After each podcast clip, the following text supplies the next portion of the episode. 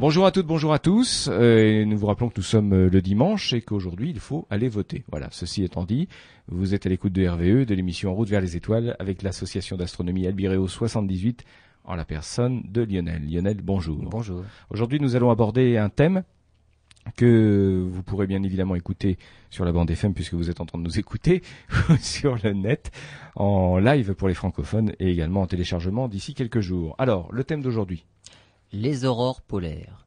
Alors, euh, c'est un phénomène magnifique. Euh, peu, de, gens ont, la chance d'en voir. Pour autant, il est possible d'en voir sous nos latitudes. On expliquera dans quelles conditions. Il y a des choses qui sont fort bien connues sur le mécanisme des aurores, mais il y a encore quelques petites zones d'ombre. Euh, raison pour laquelle on a envoyé un satellite euh, pour étudier justement ce phénomène-là. Donc, on va parler des aurores polaires. Avant de rentrer dans le vif du sujet, euh, juste une question. Les aurores, c'est spécifique à la Terre ou on peut les observer sur d'autres planètes du système solaire? On peut en observer sur d'autres planètes et on verra justement quelles sont les conditions nécessaires pour qu'il y ait apparition d'aurores. Et ce n'est bien évidemment pas spécifique à la Terre du tout. Très bien, donc on fait une première pause et puis on abordera ce sujet qui promet également d'être passionnant. Merci d'être à l'écoute de votre radio. À tout de suite.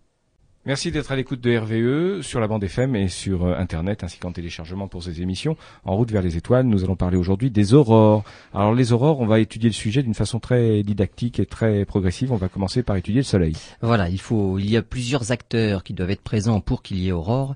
Et le premier des acteurs, c'est le Soleil. Et bien évidemment, quand on dit Soleil, c'est parce que c'est notre étoile, mais il faut simplement une étoile. C'est-à-dire que dans n'importe quel système planétaire que l'on a découvert jusqu'à maintenant, on a actuellement on est presque à 200 30 exoplanètes qui orbitent autour d'étoiles ben, ailleurs que le Soleil, eh bien il peut y avoir des aurores sur ces planètes-là, évidemment. Donc nous, nous avons une étoile, c'est le Soleil. Le Soleil, comment fonctionne-t-il? Eh bien c'est une gigantesque boule de, de matière, essentiellement de l'hydrogène. Et c'est de l'hydrogène qui, à partir d'une certaine température, se transforme en hélium. Alors c'est de la fusion thermonucléaire, c'est l'inverse de ce qui se passe dans nos centrales. Là c'est de la fission, on casse des gros atomes pour en faire des plus petits. Et bien là ce sont des petits atomes qui réussissent à se mettre ensemble, à se regrouper pour en faire des gros. Et pour que cela puisse être possible, il faut les forcer, parce que les atomes n'ont absolument pas envie, les noyaux, les protons n'ont pas envie de, de fusionner, de s'accoler les uns aux autres, parce qu'ils se repousseraient. Ils font preuve de mauvaise volonté. Exactement, donc la nature euh, est enquiquinante, euh, certains pourront dire c'est la loi de Murphy une fois de plus. Eh bien pour forcer ces, ces protons, ces noyaux d'atomes d'hydrogène à fusionner, il faut deux choses, il faut les confiner, donc euh, pression énorme, et température énorme. Et donc cela ne peut se produire que là où il fait très chaud, c'est-à-dire au cœur du Soleil. La température y est de 15 millions de degrés, et à cette température-là, l'hydrogène se transforme en hélium. Donc ce qu'il faut bien se rendre compte, c'est que ça ne se passe que dans une certaine région du Soleil vers les couches extérieures, les régions extérieures du Soleil, il ne fait pas assez chaud, il n'y a pas assez de pression pour que ça se passe. Ça, restera, donc les couches extérieures du Soleil ne ne feront absolument rien, ne participeront en rien, on va dire, dans la vie du Soleil. Ça restera l'état d'hydrogène jusqu'au bout. Et donc il ne se passe absolument rien. Donc c'est simplement au cœur du Soleil qu'il y a des réactions thermonucléaires, et là l'hydrogène se transforme en hélium. Donc on se rend compte que une étoile se transforme comme ça par couches successives. Une fois que ça se sera fait, l'hélium se transformera en autre chose, et là la température, il faudra qu'elle soit à nouveau encore beaucoup supérieure, et donc une nouvelle couche d'autre chose. Donc on voit que, euh, on va dire, les éléments atomiques se fabriquent successivement les uns après les autres, par couche, on va dire, comme une pelure d'oignon. C'est vraiment un oignon, et il y a les couches successives des différents éléments. Lorsque une fusion euh, nucléaire se produit, il y a évidemment production d'énergie. C'est bien grâce à ça que le soleil brille, que le soleil nous chauffe. Il faut dire qu'il ne mégote pas, hein. il y a quand même 4 millions de tonnes d'hydrogène par seconde qui se transforment en hélium. Ce sont des réserves énormes. Mais, mais voilà, mais, mais, même en faisant le calcul avec la masse du soleil, on arrive à, ben, ça fait une réserve de 10 milliards d'années quand même. Et, alors, et on en est au milieu. Voilà, pendant 10 milliards d'années, chaque seconde, c'est combien? 4 millions de tonnes. C'est, c'est, voilà. Voilà, donc le problème énergétique pourrait être résolu facilement. Hein. voilà, la, la, fusion thermonucléaire est un problème, voilà, qui, qui, qui résoudrait pour tous les problèmes. Euh, on essaye de le faire. Euh, nous avons simplement des centrales à fission qui fonctionnent, mais nous avons euh, des tokamaks, donc des prototypes de fusion. On a déjà réussi pendant, alors des, ça, se compte en, en, secondes, mais même en, en fractions de secondes, où la fusion a fonctionné sur Terre. Mais bon, pour l'instant, ça nous coûte plus d'énergie que ça n'en produit, parce qu'il faut vraiment faire fonctionner ces engins-là avec une, une, énorme température, une énorme pression. Donc, des prototypes ont fonctionné quelques secondes, on va dire. On n'en est pas encore à l'exploitation industrielle. Et puis des normes de sécurité qui doivent être draconiennes, parce que sinon c'est réaction en chaîne et c'est fini. Alors, réaction en chaîne, c'est pas forcé parce que c'est une réaction qu'il faut pouvoir maintenir. Donc le confinement et la température doivent être maintenus. Il suffit que l'un ou l'autre sorte des, des, normes et finalement la réaction s'arrête automatiquement, contrairement à la fission qui elle peut réellement s'emballer. Très bien, on en revient à notre Soleil alors. Alors on en revient à notre Soleil. Les atomes, là il va falloir parler d'un autre petit phénomène aussi, c'est l'absorption des photons. C'est-à-dire qu'on vient de dire que la production d'énergie crée de la chaleur. Sa chaleur, en fait, se, on va dire, se propage sous forme de photons, c'est ces grains de lumière là. Et on voit bien que ça arrive puisque la lumière nous parvient jusque là. Cette lumière là, elle, a quand même un parcours chaotique depuis le centre du Soleil jusqu'à la Terre. Pourquoi? Parce qu'elle est absorbée bah, par les atomes. On a dit dans les couches extérieures du Soleil, il y a des atomes qui eux sont beaucoup plus froids. Il fait 15 millions de degrés au centre, il fait 5000 degrés à la surface du Soleil. Donc la face que l'on regarde, qui est orangée, jaune, c'est une surface qui est à 5000 degrés. À cette température-là, les atomes sont formés donc de noyaux et d'électrons qui tournent autour. Et Niels Bohr, euh, c'est un scientifique qui s'occupait justement de, des atomes, c'était, on va pas dire la physique atomique, euh, mais donc au début du XXe siècle, avait élaboré donc un modèle d'atome facile à imaginer, c'est sous la forme de d'un cortège planétaire. Donc le noyau représenterait le Soleil et les électrons qui tournent autour du noyau représenteraient des planètes et ils seraient obligés d'orbiter sur des orbites bien définies. Un électron ne peut pas se trouver n'importe où. Et cela dépend uniquement de l'atome en question. Lorsqu'un photon passe à proximité, l'électron ou les électrons qui tournent autour peuvent absorber ce photon à une seule condition, si le photon a l'énergie qui correspond exactement à l'énergie qu'il lui faut pour changer d'orbite. C'est-à-dire qu'un électron qui absorberait une énergie qui lui ferait tomber juste entre deux orbites, eh ben finalement il absorbe rien du tout. Et ce photon-là passe à travers. C'est-à-dire que, en fonction des éléments, des atomes qui composent, on va dire, ce, milieu, il y a des photons qui seront absorbés, des photons qui seront absolument pas absorbés, ils passeront à travers. Et donc, on se rend compte là que dans la lumière, parmi toutes les longueurs d'onde émises par, euh, par ce soleil, hein, tout le spectre du bleu jusqu'au rouge, eh bien, il y a certaines énergies, certains qui vont correspondre à de la lumière, en fait, certaines énergies qui vont être absorbées. Et c'est simplement cette énergie qui correspond aux transitions entre entre orbites, de la première à la deuxième, de la première à la troisième, de la première à la quatrième, ou alors de la deuxième à la troisième, et ainsi de suite. Et donc, c'est ces raies-là, ces énergies de photons qui ont été absorbées, correspondent à la signature de chaque élément. Et dans le spectre, il suffit de regarder après le spectre, on dit tiens là il y a des bandes noires, il y a des bandes noires. On sait dire exactement, ça correspond à la transition de l'atome de sodium entre la deuxième et la troisième orbite. En regardant simplement le spectre d'une étoile, on peut en déduire sa composition interne sans même y mettre les pieds. Donc ça c'est fantastique, on va dire l'information transportée par la lumière de ce côté-là. Mais il y a un autre phénomène aussi, c'est que j'ai dit, un photon qui ne correspondrait pas à la bonne énergie ne serait pas absorbé. Donc là, ça passe à travers. Sauf si ce photon est tellement énergétique qu'il permet à l'électron carrément de s'extraire du noyau. C'est-à-dire qu'il il a ionisé l'atome. L'électron a pris tellement d'énergie, parce que là c'est un photon énergétique, on va dire, que l'électron devient un électron libre. Il n'est plus accroché à son, à son noyau. Voilà, il a réussi à se libérer. Voilà, il y avait tellement d'énergie. Mmh. Tant qu'il ne peut pas se libérer, qu'il n'y a pas cette énergie minimale, on va dire, il ne peut absorber que, que certaines énergies discontinues. Il n'a pas le mmh. choix. Mmh. Mais si réellement il y a un photon très énergétique qui passe, il absorbe toute l'énergie et il devient un électron libre. Et il s'en va. Et il s'en va, il se promène, mais il peut se refaire capturer par un autre atome qui aurait un électron en moins, hop, il se fait capturer par un autre noyau, il redescend sur des orbites et ainsi de suite. Mais ce qui veut dire que plus la température est haute, plus justement ces photons ont de l'énergie et plus ils arrivent à ioniser les atomes. Ça veut dire qu'au centre du Soleil, il n'y a que des atomes sans électrons, c'est-à-dire des noyaux, et des électrons libres. Et on appelle ça un plasma. C'est une soupe de matière qui n'est pas du tout organisée. Donc des noyaux d'un côté, des électrons de l'autre, et comme les électrons sont libres, ils peuvent absorber à ce moment-là tous les photons. Là, ils sont plus, euh, on va dire, euh, cantonnés à certaines énergies, puisqu'ils sont libres, ils absorbent tous les photons. Et un photon va pas loin. Au centre du Soleil, les photons, ont, alors les physiciens parlent ou les scientifiques parlent de libre parcours moyen, c'est-à-dire c'est la, distance moyenne que peut parcourir un photon. Et eh ben c'est pas grand-chose avant de se faire absorber. évidemment, il est réémis après puisque l'électron qui a été excité se désexcite, il réémet le photon, mais il est absorbé immédiatement par un autre électron et ainsi de suite. Et le temps que met la lumière pour sortir du Soleil dans ces conditions-là, c'est 2 millions d'années. 2 millions d'années, ce qui veut dire que la lumière qu'on reçoit euh, aujourd'hui, elle a mis, elle, a, mis 2 millions d'années. Alors, elle a mis 2 millions d'années à sortir pour franchir donc pour passer du cœur du soleil, à la surface du soleil et pour venir jusqu'à nous. 8 minutes pour venir jusqu'à jusqu'à nous. Après, il y avait plus de problème. Tous ah les problèmes se passent au cœur. Parce que dans cette soupe-là de plasma où les électrons sont libres, les électrons n'arrêtent pas d'absorber les photons, de les réémettre, de les réabsorber, ainsi de suite. Et les photons, eh ben, ils ont vraiment des problèmes à sortir de ce soleil-là.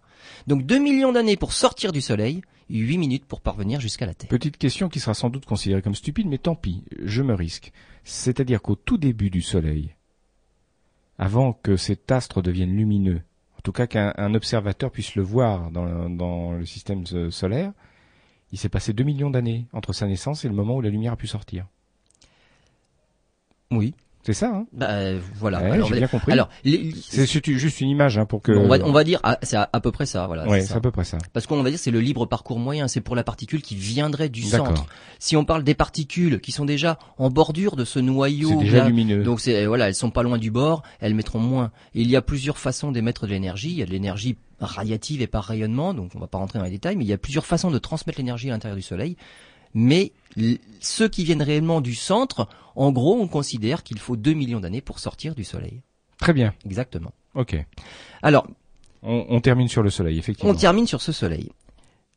Donc ces photons parviennent à sortir. Le Soleil est aussi animé, enfin, possède un énorme champ magnétique.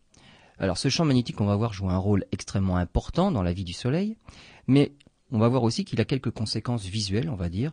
C'est que, tout comme un aimant, il y a un pôle nord, un pôle sud. Et ces lignes de champ ne sont pas toujours bien organisées du nord vers le sud. De temps en temps, et on y reviendra plus tard dans l'émission, ces lignes de, champ sont perturbées et percent carrément la surface du Soleil, en gros n'importe où. Alors, en général, c'est situé autour de l'équateur du Soleil. Il y a des boucles de champ magnétiques, ça sort d'un côté, ça rentre de l'autre, sur une relativement courte distance à l'échelle du Soleil. À l'échelle de la planète Terre, c'est quand même des, distances énormes. Et à chaque fois qu'il y a un pont comme ça euh, magnétique, il y a donc un côté de ce pont qui est, qui est chargé pôle nord et un côté du pont, l'autre pilier qui est pôle sud. Et on se rend compte qu'au pied de ces ponts-là, au pied de, chacune des, chacun des piliers de l'arche, la température du Soleil est légèrement inférieure à ce qu'elle est autour. On a dit la surface du Soleil c'est 5000 degrés au pilier, au pied de ces deux piliers qui forment l'arche, la température du soleil est de 4000 degrés. Et 1000 degrés en moins, eh bien, ça fait un contraste visuel. Et on a l'impression qu'il y a des taches sur le soleil. Donc lorsque, de temps en temps, il apparaît une tache sombre sur le soleil, c'est simplement un endroit où une ligne de champ magnétique a percé la surface et on observe le pied de l'arche magnétique. Bien souvent, ces tâches vont par groupe, puisqu'il y a toujours un pôle nord, un pôle sud. Donc on observe des groupes de tâches qui évoluent dans la forme, puisque le champ magnétique va lui-même évoluer. Donc la forme des tâches, le nombre de tâches va évoluer. Autre chose aussi qui peut se produire, c'est de la matière du Soleil. Le Soleil, on a dit, c'est de la matière chaude, très très chaude, qui peut justement s'ioniser, donc qui peut devenir chargée positivement, négativement. Enfin, une matière qui peut se charger et qui peut franchir, qui peut entrer dans ces lignes de champ. Et donc lorsque la matière du Soleil carrément la matière de la surface, pénètre dans ces arches magnétiques, eh bien ça devient visible pour nous, alors que les arches, le champ magnétique c'est absolument invisible à l'œil humain, mais s'il y a quelque chose qui rentre dans ces arches magnétiques, ça devient visible, on appelle ça des protubérances. Donc il y a des magnifiques protubérances à observer à la surface du Soleil, simplement c'est un effet de ce champ magnétique. Très bien, ces protubérances ont bien évidemment, vous les retenez, parce qu'elles ont leur importance, pour la suite d'un autre sujet d'aujourd'hui. Exactement. À tout de suite. Bon dimanche à tous, surtout à l'écoute de RVE, sur la FM et sur le net, en direct bien évidemment, avec euh, l'association d'astronomie Albiro 78 et Lionel Bourris pour l'émission En route vers les étoiles. Alors, nous avons déjà eu une partie consacrée au Soleil, puisque le Soleil a une importance considérable eh pour la création des pour la, la, création des aurores. Alors on va revenir quand même, on va résumer rapidement. Voilà, alors on, on, a on a discuté du soleil, euh, le champ magnétique euh, produit par le soleil, quelque chose de très important. Ces lignes de champ là nous permettent d'observer soit les tâches à la surface du soleil avec nos instruments d'amateurs, on voit absolument bien les tâches, soit les protubérances. Euh, je rappelle que pour observer le soleil de toute façon il faut quand même être équipé de filtres spéciaux. Euh, si vous vous forcez à observer le soleil à l'œil nu, en quelques secondes, vous pouvez vous abîmer irrémédiablement la rétine. Donc, euh, renseignez-vous auprès d'associations d'astronomie équipées de filtres euh, adéquats.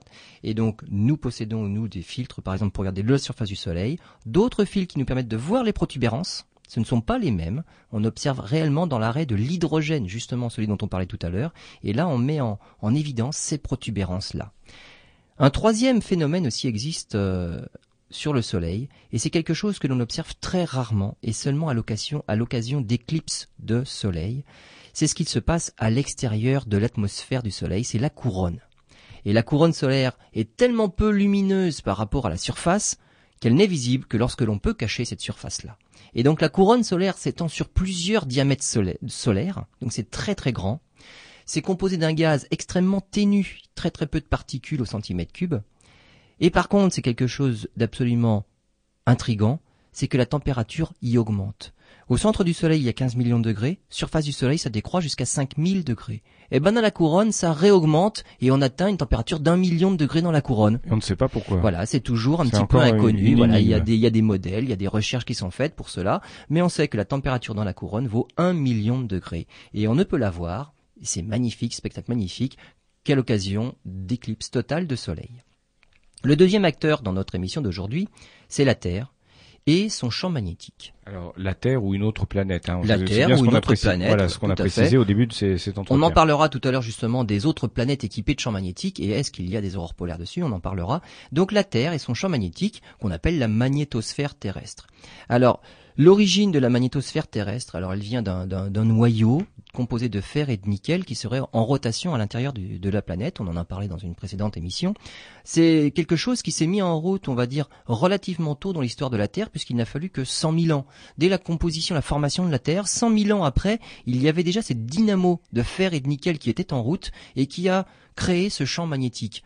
Si on ramène, comme on l'avait fait dans une précédente émission, l'échelle de la formation de la Terre sur une année, c'est-à-dire que les, les 4 milliards 560 millions d'années qui se sont écoulées depuis la formation de la Terre, si on ramène ça sur une année, eh bien il n'a fallu que 11 minutes pour que cette dynamo se mette en route. Donc on voit bien que le champ magnétique terrestre est quelque chose de très qui, est arrivé très tôt dans l'histoire de la Terre. Cette, euh, ce champ magnétique terrestre, tout comme le champ magnétique solaire, s'enroule et va d'un pôle vers l'autre. Alors il faut avoir dans l'idée, en tête, l'image de, de ce que l'on trouve dans tous les, on va dire, les, les recueils, les livres. C'est un, un aimant. Et du pôle nord vers le pôle sud, il y a des lignes de champ. Voilà, parce que sinon c'est un peu abstrait. Hein, voilà. Faut reconnaître. Alors on hein. imagine un aimant, un baron, euh, un barreau, un barreau aimanté. Et bien souvent, quand on fait des dessins et on fait des lignes de champ qui vont d'un bout à l'autre, d'un pôle à l'autre, du pôle nord au pôle sud, et donc qui sont, on va dire, vaguement concentriques. Ce sont des lignes de champ qui sont parallèles. Et plus on s'éloigne de l'aimant, bien sûr, euh, plus l'intensité magnétique euh, décroît. Lorsque vous jouez avec deux aimants, vous vous rendez bien compte qu'il se passe quelque chose lorsqu'ils sont l'un au-dessus de l'autre à quelques millimètres. Lorsqu'on les met à 20 cm l'un de l'autre, il se passe plus grand-chose. Donc on, voit bien que le champ magnétique était une force qui décroît rapidement avec la distance. Et ces lignes de champ se regroupent par contre au pôle.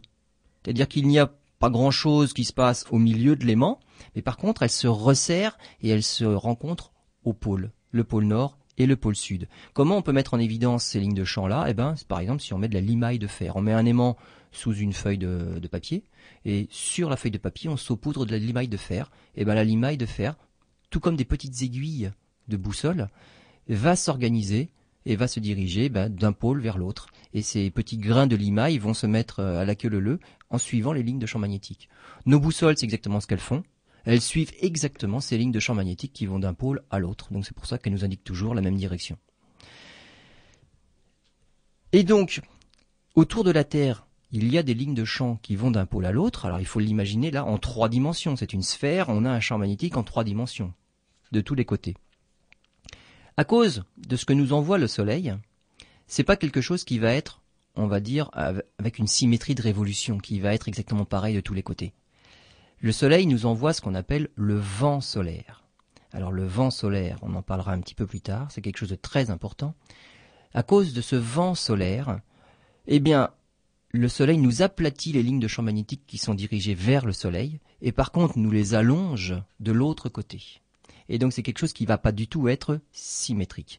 D'un côté, ça fait 60 000 kilomètres à peu près, donc c'est en gros cinq fois le diamètre de la Terre, mais de l'autre côté vers l'arrière, direction opposée au Soleil, ça peut aller jusqu'à quelques centaines de milliers de kilomètres. Donc c'est beaucoup plus étendu. Et pour toutes les planètes, c'est la même chose. Ce vent solaire-là, on a l'impression qu'il nous diffuse dans l'espace notre champ magnétique. Et il y a une queue magnétique à l'arrière de notre planète. Ça fait en fait une sorte de 8, si on veut illustrer un peu l'image, non? Voilà, alors c'est un 8, c'est un 8, qui serait... Ah, voilà, c'est un 8 qui serait aplati du côté du soleil. Voilà, il y a la, boucle mmh. du côté du mmh. soleil est tout à fait aplatie. Voilà. Et la boucle vers l'arrière, alors celle-là est très très très longue. Mais c'est important d'avoir ce champ magnétique. Ah bien sûr, ça, ça nous protège justement du vent solaire et des rayonnements nocifs que nous envoie le soleil. Parce que outre la lumière, il nous, la lumière visible, j'entends, il nous envoie des photons qui ont des énergies tellement fortes que ça détruirait toute vie sur Terre, notamment les ultraviolets. Merci notre couche d'ozone qui nous protège du rayonnement ultraviolet. Grâce à elle, la vie a pu se développer. Ce, cette magnétosphère terrestre est vivante. C'est pas quelque chose de figé. Et notamment à cause du mouvement de ce noyau interne qui crée le champ magnétique, eh ben notre champ magnétique évolue et il bouge dans le temps. Et par exemple, eh bien, le déplacement moyen est de l'ordre de 40 km par an. C'est-à-dire si vous alliez au pôle nord magnétique, qui ne correspond pas forcément au pôle nord géographique, bah, d'une année sur l'autre, vous n'iriez pas au même endroit. Alors vers le pôle Nord, c'est pas toujours évident parce que c'est en plein milieu de la banquise arctique. Il n'y a pas de continent. Si vous allez du côté du pôle Sud, là, on est vraiment sur le continent antarctique. C'est plus facile d'y faire des expéditions. Mais d'une année sur l'autre, on se rend compte qu'on n'est pas au même endroit. Et donc, 40 km par an, ça veut dire que depuis que l'on connaît ce, ce phénomène-là, depuis 1831, le pôle a bougé de 1000 km. Et il bouge même tellement qu'il arrive parfois à s'inverser carrément. Notre pôle nord devient un pôle sud et inversement. Et ces inversions-là sont aussi quelque chose, non pas de cyclique, parce que je n'entends pas par cyclique quelque chose de régulier. Disons que ça arrive de manière euh, régulière, mais sur des sur des périodes de temps très grandes et on peut pas dire que ça va arriver l'année prochaine parce qu'on a dit que c'était on va dire là c'était en moyenne une fois tous les 700 000 ans donc on va pas dire 700 000 ans, c'est une version, 700 000 ans après, il y en aura une autre. On peut prendre sur 7 euh, millions d'années, il y en aura 10 en 7 millions d'années. Parfois, ça durera que 300 000 ans, parfois, ça va durer un million d'années. Donc, l'écart entre deux inversions n'est pas toujours constant, mais on va dire en moyenne, il y a une inversion des pôles tous les 700 000 ans.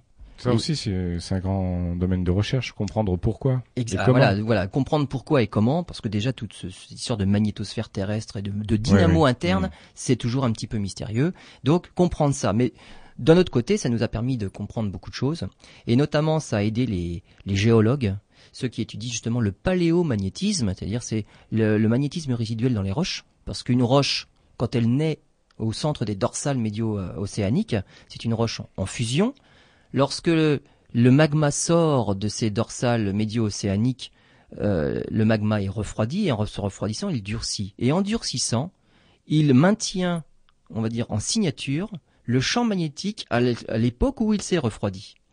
La roche en fusion est très malléable, et en se refroidissant, elle fixe et elle fige le champ magnétique dans la roche. Et lorsque le champ magnétique change, eh bien, on peut noter des changements de magnétisme à l'intérieur des roches. Et c'est ce qui a permis notamment de prouver la dérive des continents et la tectonique des plaques sur Terre de chaque côté du rift médio-océanique et de façon symétrique. On retrouve la même chose. On retrouve le même magnétisme à 10 km, on va retrouver le même magnétisme de chaque côté de la dorsale. À 1000 km, le magnétisme sera peut-être différent, mais il sera symétrique à 1000 km de la dorsale. Donc ce sont des roches qui sont formées au même moment. Et donc ce paléomagnétisme a aidé justement les géologues à prouver cette dérive des continents sur Terre. Donc voilà, là, on va dire, décrite notre magnétosphère terrestre. Très bien, vous avez tout noté, vous avez tout retenu, parce que dans quelques instants, on va poursuivre euh, ce sujet et vous comprendrez que tout ce qui a été dit jusqu'à maintenant a son importance. tout de suite. Bonne journée à tous. Bon dimanche en tout cas et comme on vous le disait en début d'émission, surtout n'oubliez pas d'aller voter. Euh, en attendant, on revient dans les étoiles avec Lionel Bourris de l'association d'astronomie Albireo 78. Depuis le début de cette émission, nous parlons des aurores, ou en tout cas, nous en sommes à l'étude des différents corps, des différents mécanismes qui vont permettre de produire ces aurores, ces phénomènes lumineux magnifiques qu'on ne voit pas partout. Exactement. voilà. Donc là, il y a quelques-uns. On a parlé d'abord du Soleil dans la première partie, enfin dans, de cette émission. On a parlé il y a quelques instants de la magnétosphère terrestre.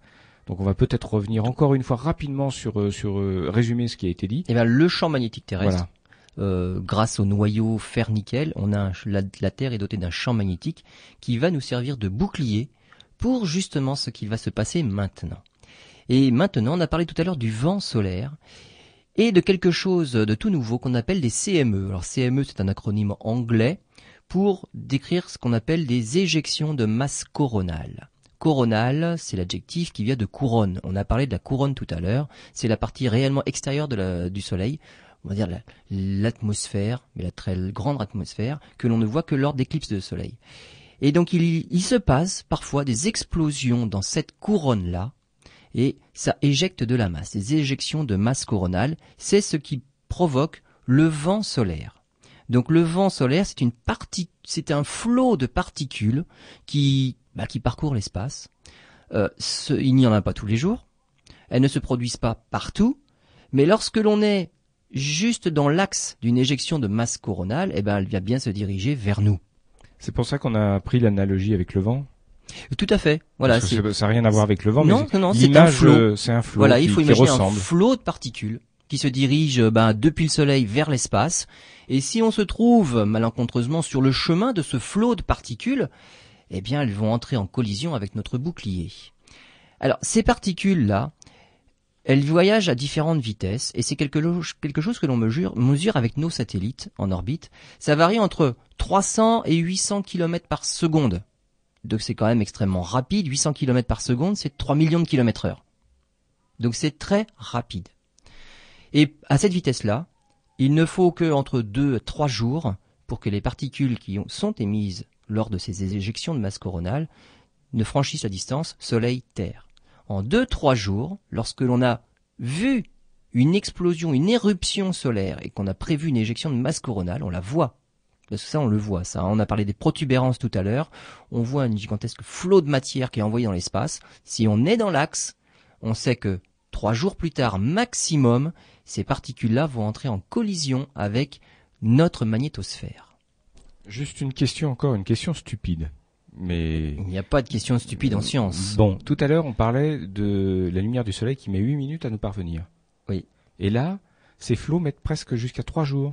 Voilà, parce que ça ne voyage pas à la vitesse de la lumière parce que le, photon est la particule de masse nulle. Lorsqu'une particule a une masse nulle, elle voyage à la vitesse de la lumière, 300 000 km à la seconde. Là, je parle bien de particules chargées. Ce sont, il, fallait le, il fallait le souligner. Ce sont des électrons libres, ce sont des photons, euh, enfin des photons, justement des, des, des protons. Donc là, c'est vraiment des particules. C'est en dessous de la vitesse de la lumière. Donc, comme elles ont une masse, et c'est bien ça le problème, c'est que c'est ça qui permet de percuter justement notre magnétosphère. Eh bien, elle circule bien moins vite que la vitesse de la lumière. Vitesse de la lumière 300 000 km par seconde. Là, on en est qu'à 800. 800 km par seconde, ça fait 3 millions de km heure tout de même. Donc, il leur faut 2 à 3 jours pour arriver jusqu'à la Terre. Elle rentre évidemment de plein fouet dans la magnétosphère terrestre. C'était important, parenthèse, hein, c'était important de revenir, d'insister sur ce sujet parce que bon, on a bien compris que ça faisait 3 euh, millions de kilomètres, heure. de kilomètres heure. Mais bon, il fallait quand même rapporter ça à la lumière du, la vitesse de la lumière du soleil. Exactement. Le, problème en astronomie, c'est que quoi que l'on, quel que soit le sujet que l'on aborde, on est toujours dans des millions ou des milliards. Donc il faut essayer de, de relativiser tout ça. Ces particules donc viennent percuter notre bouclier magnétique.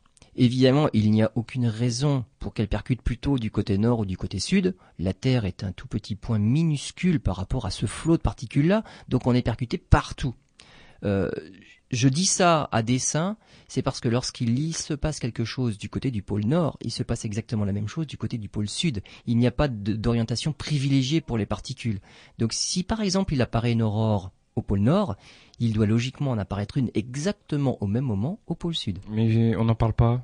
On en parle moins? On en parle moins. Non, c'est. Le- problème, j'ai- l'impression qu'on parle souvent du, de, de ce qui se passe au pôle Nord. Et... Pour une raison, c'est que il y a beaucoup plus de terres émergées au pôle Nord, donc Canada, Groenland, Finlande, qu'il n'y en a au pôle Sud. Et pour voir des aurores polaires au pôle Sud, faut vraiment aller en Antarctique et c'est pas très très accueillant. Donc c'est Tandis que là, voilà. presque, on peut presque le voir de son balcon. Voilà, c'est ça. Alors, il y a eu des expéditions de fait, justement, pour montrer ces choses-là.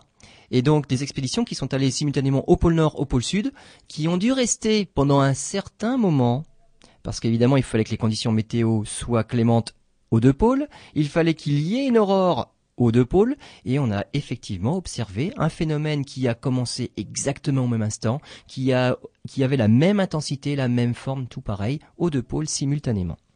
Donc ces particules nous percutent de plein fouet.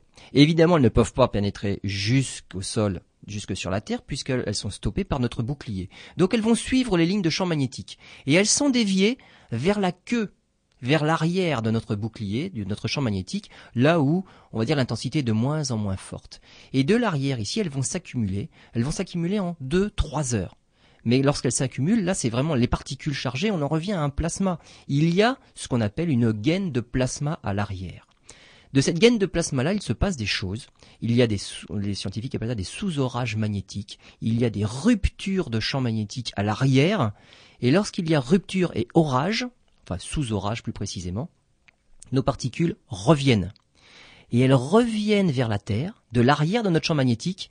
En suivant les lignes de champ, elles se retrouvent au pôle. Donc c'est pas de l'avant qu'elles vont au pôle directement, de l'avant elles sont renvoyées vers l'arrière. À l'arrière, il se passe des choses importantes, et c'est cela que l'on ne connaît pas encore précisément, mais on sait qu'il y a des ruptures de champs magnétiques, il y a des orages électriques, et lorsque tout ceci se produit, les particules sont réenvoyées vers la Terre, et là elles s'accumulent au pôle. Et comme on en revient à notre bâton, notre, notre aimant en bâton tout à l'heure, les lignes de champ, elles arrivent sur les pôles, là elles touchent l'aimant. Eh bien c'est pareil sur Terre, nos lignes de champ touchent les pôles terrestres, les particules qui suivent les lignes de champ finissent par atteindre le sol, mais avant d'atteindre le sol, elles vont venir entrer en percussion avec, en collision avec les atomes et les molécules de notre atmosphère. Et, tout comme ce qui se passait dans le Soleil tout à l'heure, en excitant, en percutant nos molécules atmosphériques, elles vont leur donner de l'énergie, les électrons de nos molécules vont acquérir de l'énergie, vont changer d'orbite, et en revenant sur les orbites de base, en revenant à leur état initial, leur état fondamental, ils vont réémettre des photons de certaines énergies. Et c'est ces photons-là qui créent la lumière des aurores. Et pourquoi les aurores ont-elles toutes ces couleurs-là? Il y en a des vertes, des rouges, des bleus, c'est magnifique, paraît-il. Presque un feu d'artifice. Exactement. Et bien simplement parce que ce ne sont pas les mêmes atomes qui ont été percutés au même moment ou à la même altitude. Et donc on va trouver plutôt vers le vert et le rouge, c'est de l'oxygène. Donc les atomes d'oxygène, lorsqu'ils ont été excités, ils vont renvoyer de la lumière plutôt verte et rouge. Si c'est l'azote qui a été excité, ça va renvoyer plutôt de la lumière bleue. Et donc les couleurs de ces aurores-là viennent simplement de l'excitation due aux particules qui reviennent vers les pôles. C'est passionnant. Donc euh, effectivement, euh, ça donne des spectacles, euh, bon scientifiques certes, mais Bah, c'est magnifique. ouais. Alors on va voir après parce que il y a quand même euh, d'un petit point un Oui. petit peu négatif. Parce que ce que je voulais dire effectivement, Là c'est juste esthétique. Voilà, on a parlé jusqu'à maintenant d'une façon très scientifique, très technique. On a commencé à voir l'aspect poétique et magnifique. Voilà, euh, là c'est hein. esthétique. C'est esthétique. Je crois qu'il il faut insister aussi sur cet aspect euh, euh, qui est loin d'être euh, négligeable. Euh, je voudrais revenir sur la couleur, euh, la couleur justement de, de ces aurores. Euh, on disait euh, tout à l'heure que quand ces- cette énergie rencontrait de l'oxygène, c'était plutôt rouge. Voilà, exactement. C'est donc le même phénomène que qu'on observe au coucher du soleil. C'est la même chose. Je veux dire par là, c'est parce que euh, le coucher du soleil est rouge orangé que, que c'est parce qu'on traverse une couche d'oxygène, non C'est ça? Pas du tout. Merci. Euh, On passera à autre le- chose. Le, problème de la couleur du soleil et Ouais, du ciel, c'est ouais. le problème de diffusion et de. euh, D'accord. voilà, Alors oubliez ma question. parce Donc, que- non, c'est un peu ça aussi. Hein. C'est un le problème revient revient au même, c'est que les photons qui viennent directement du soleil, euh, justement, ils- tous les bleus, on va dire, sont absorbés en ligne directe. Donc autour du soleil, ce n'est pas du bleu. Il y a que le rouge qui peut passer. L'atmosphère filtre le bleu. Par contre, tout ce qui a été absorbé dans l'atmosphère est réémis, mais justement, bah, partout dans le ciel, dans, en lumière bleue. Donc c'est le rouge qui vient en direct. C'est pour ça que, lorsque le soleil descend sur l'horizon, il traverse une couche atmosphérique de plus en plus épaisse qui ne laisse passer que le rouge. Voilà. Mais par contre, le bleu du ciel euh, dans la journée, c'est justement parce que bah, c'est le bleu qui est réémis de chaque côté. Non, c'était un peu différent en fait. Mais bon, c'est pas grave. On reviendra sur cette question qu'on avait d'ailleurs abordée. C'est pas différent. C'est une question d'absorption de certaines longueurs d'onde par les éléments de notre atmosphère. ça revient, ça revient au même. Donc c'était pas si Non, non, non, euh, loin de là. Très bien. On fait une nouvelle pause et on se retrouve tout de suite pour la fin de cette émission. Merci d'être à l'écoute de RVE et de son émission En route vers les étoiles avec l'association d'astronomie Albireo 78 que vous pouvez retrouver en direct donc en ce moment à l'antenne bien évidemment, puis aussi sur internet en direct aussi, et puis aussi en téléchargement. Cette émission est à votre disposition. Comment se cultiver de façon agréable, c'est en écoutant la radio RVE et en route vers les étoiles. Alors, quelques instants auparavant, nous parlions du côté esthétique des aurores. Exactement, donc des aurores polaires terrestres, mais il en est de même sur les autres planètes. Alors pour qu'il y ait aurore, on a dit il faut le soleil. Bon là il n'y a pas de problème dans le système solaire, il y a le soleil. Et il faut qu'il y ait un champ magnétique, parce que sans champ magnétique, ben, les particules viennent directement sur Terre. Il n'y a aucune raison qu'elles s'accumulent plus à un endroit qu'à un autre pour exciter les particules atmosphériques. Ce qui veut dire qu'il y a des planètes sans champ magnétique. Il y a des planètes sans champ magnétique, tout à fait. Euh, les petites planètes, on va dire, euh, qui n'ont pas de noyau euh, en fusion qui permettrait de créer ce champ magnétique. Et il y a par contre des planètes qui ont un énorme champ magnétique, genre Jupiter, Saturne. Alors là, un énorme, 100 fois plus. Alors les, aurores sur euh, sur Jupiter, on en observe. Hein. Le Hubble arrive à, photographier des aurores sur Jupiter et sur Saturne 100 fois plus brillants que sur Terre. Euh, on pensait même que les aurores sur Jupiter étaient dues à quelque chose, un autre phénomène. C'est toujours un flot de particules chargées qui doit entrer en collision avec l'atmosphère de la planète, mais on pensait que ces particules chargées étaient émises par Io, le, satellite, euh, un gros satellite, 5000 km de diamètre à peu près, qui est tellement proche de Jupiter en fait qu'à cause des effets de marée, c'est constamment malaxé et il a des volcans actifs en permanence à la surface. Et ces volcans actifs envoient bien évidemment des flots de particules dans l'espace qui se dirigent vers Jupiter, qui sont piégés dans l'atmosphère, dans le champ magnétique. Et on pensait que les aurores de Jupiter étaient dues à Io. Et en fait, ben pas vraiment et en tout cas pas complètement, parce qu'on se rend compte que lorsque le, vent solaire accélère vers les 800 km par seconde, qui nous crée, nous, des aurores polaires, eh bien, les aurores polaires qui arrivent sur Jupiter sont corrélées aussi avec la vitesse du vent solaire. Donc, Io n'est pas le seul fautif dans l'histoire. Il y a aussi, sur Mars, Mars est équipé d'un très très faible champ magnétique euh, il ne correspond pas au pôle en fait. Euh, le champ magnétique, c'est un champ magnétique fossile contenu dans les roches. Donc c'est vraiment résiduel de la formation de Mars. C'est une planète qui n'est plus active géologiquement parlant, on va dire, euh, depuis on, est, on pense 500 millions d'années. Et donc il reste encore un peu de magnétisme piégé, dans certaines roches à certains endroits à la surface de Mars. Et à ces endroits-là, il y aurait des, piliers de lumière bleu pâle, donc des aurores qu'on va pas appeler polaires puisqu'elles ne, ne se produisent pas au pôle, mais des aurores sur Mars. Il y en a, oui, dans le faible champ magnétique euh, martien. Nous en revenons à notre Soleil. On parlait tout à l'heure de l'aspect esthétique des aurores.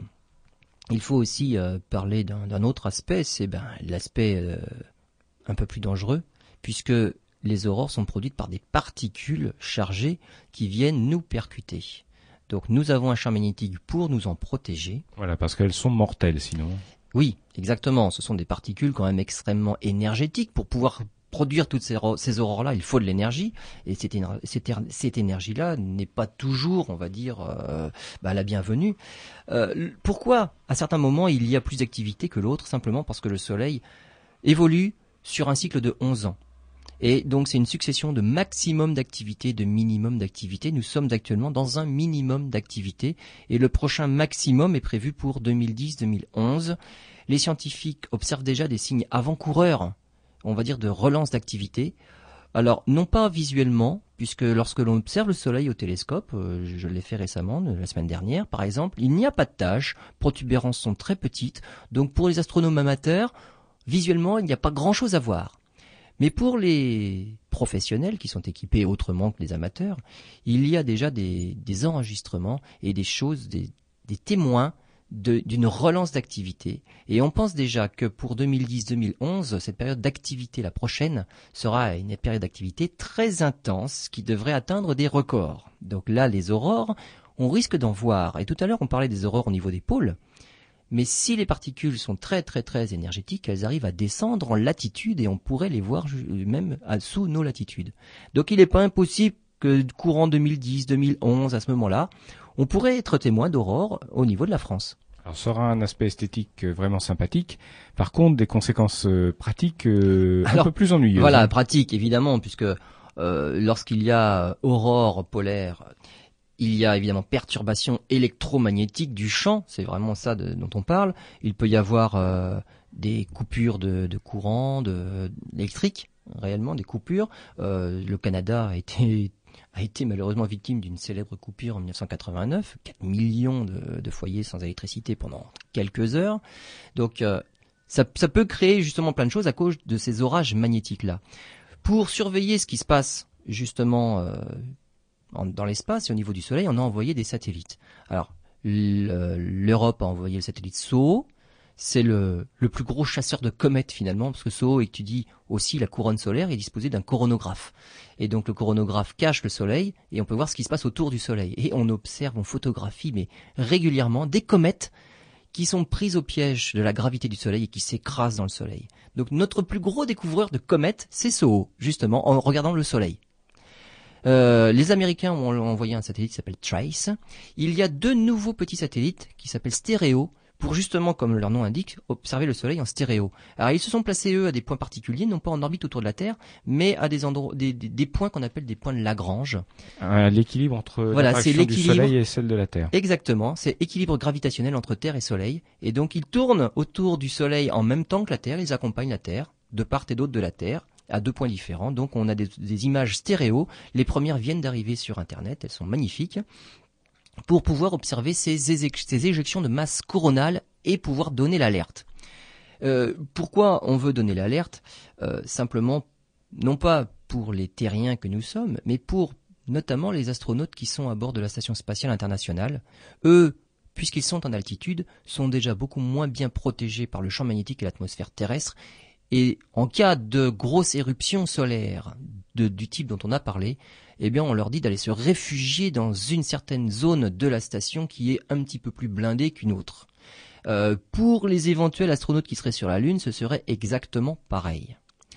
On vient de lancer des satellites, là ils sont au nombre de 5, et ils s'appellent, alors leur nom c'est Thémis, pareil, c'est un acronyme. En, gros, ils servent pour étudier la chronologie des événements pendant les sous-orages magnétiques dont on a parlé tout à l'heure, lorsque les particules s'accumulent à l'arrière du champ magnétique terrestre dans le plasma, là, il se passe quelque chose, c'est sous orage magnétique. Et il y a, on va dire, deux thèses qui s'affrontent suivant la chronologie des événements. Donc ces satellites-là seront chargés, à partir de 2008, d'étudier la chronologie des événements en détail. Il y a un phénomène aussi tout à fait euh, intéressant, c'est la position de la Lune. Vous savez que la Lune tourne autour de la Terre, l'orbite de la Lune est inclinée par rapport à la Terre, mais cette inclinaison, on va dire, change. Et donc, tout, ce qui tourne en fait une toupie a un lent mouvement de précession. Donc tous les mouvements de rotation sont accompagnés d'un lent mouvement de précession. Et la Lune, ce lent mouvement de précession met 18 ans à faire le tour. Et c'est pour ça qu'il faut 18 ans pour que toutes les éclipses de Lune et de Soleil se reproduisent, on va dire, à intervalles réguliers. Et cet intervalle de 18 ans s'appelle le Saros. Pourquoi je, je parle de ça? Parce que dans cette période de 18 ans-là, il arrive que la Lune, lorsqu'elle est en phase de pleine lune. C'est lorsqu'elle est en phase de pleine lune qu'elle est à l'opposé du Soleil par rapport à la Terre. Et il y a un moment dans cette phase de pleine lune où la Lune traverse justement la queue magnétique, là où se trouve eh ben, la zone de plasma. Et à ce moment-là, donc toujours en pleine lune, ça dure quelques années, et là ça, ce sera à peu près dans la période 2015-2020. Malheureusement pour notre euh, nouvel élan vers la Lune, c'est justement à ce moment-là la Lune se charge d'électricité statique. Alors ça paraît idiot, mais sur la Lune il n'y a pas de champ magnétique, sur la Lune il n'y a pas d'atmosphère. Si la Lune se charge tous les mois lorsqu'elle passe en pleine Lune, si elle se charge en passant dans cette queue de magnétique de la Terre, elle se charge en particules, elle s'électrise, eh bien la poussière s'électrise, la poussière va partout. Elle se colle au scaphandre, elle recouvre les panneaux solaires, l'électricité statique emmagasinée peut perturber tous les appareils, les, les détériorer bah, Les détériorer, bien évidemment. Il y aura des courts-circuits partout. Donc ça peut être à l'origine de nombreux courts-circuits dans tous les appareils. Et surtout, une chose aussi qui peut être, on va dire, à la limite amusante, c'est que, vu la faible gravité à la surface de la Lune, la poussière électrisée va flotter à la surface. Et on pense qu'il y aura une zone de flottement de poussière sur une trentaine de centimètres. C'est-à-dire que l'électricité statique sera suffisante pour empêcher la poussière de se redéposer à la surface vu la faible gravité. Donc il y aura une zone nuageuse, on va dire poussiéreuse, sur 30 cm. Alors ça va pas aider parce qu'évidemment là ça va se coller vraiment partout. Et donc pour cette prochaine exploration de la Lune dans les années 2015-2020, eh bien on cherche déjà des systèmes et des techniques pour pouvoir se débarrasser de cette poussière électrostatique qui va recouvrir tous les instruments. Et ça, ça se produit, eh ben, pas grand, pas souvent, mais c'est justement bah, une fois tous les 18 ans, pendant une toute petite période, lorsque la pleine lune passe justement au milieu de cette euh, zone magnétique derrière la, Terre. Voilà, là d'une certaine façon, c'est modestes aurores. Voilà, une, on peut dire ça comme ça. Exactement. Eh bien, on arrive au terme de, de ce sujet fort passionnant. Merci euh, Lionel. Euh, on va, pour terminer, rappeler l'adresse du site internet de l'association Albireo 78. Eh bien, vous pouvez nous retrouver sur internet au www.albireo78.com. Très bien, on se retrouve la semaine prochaine pour de nouvelles aventures. Merci, bon dimanche et allez voter.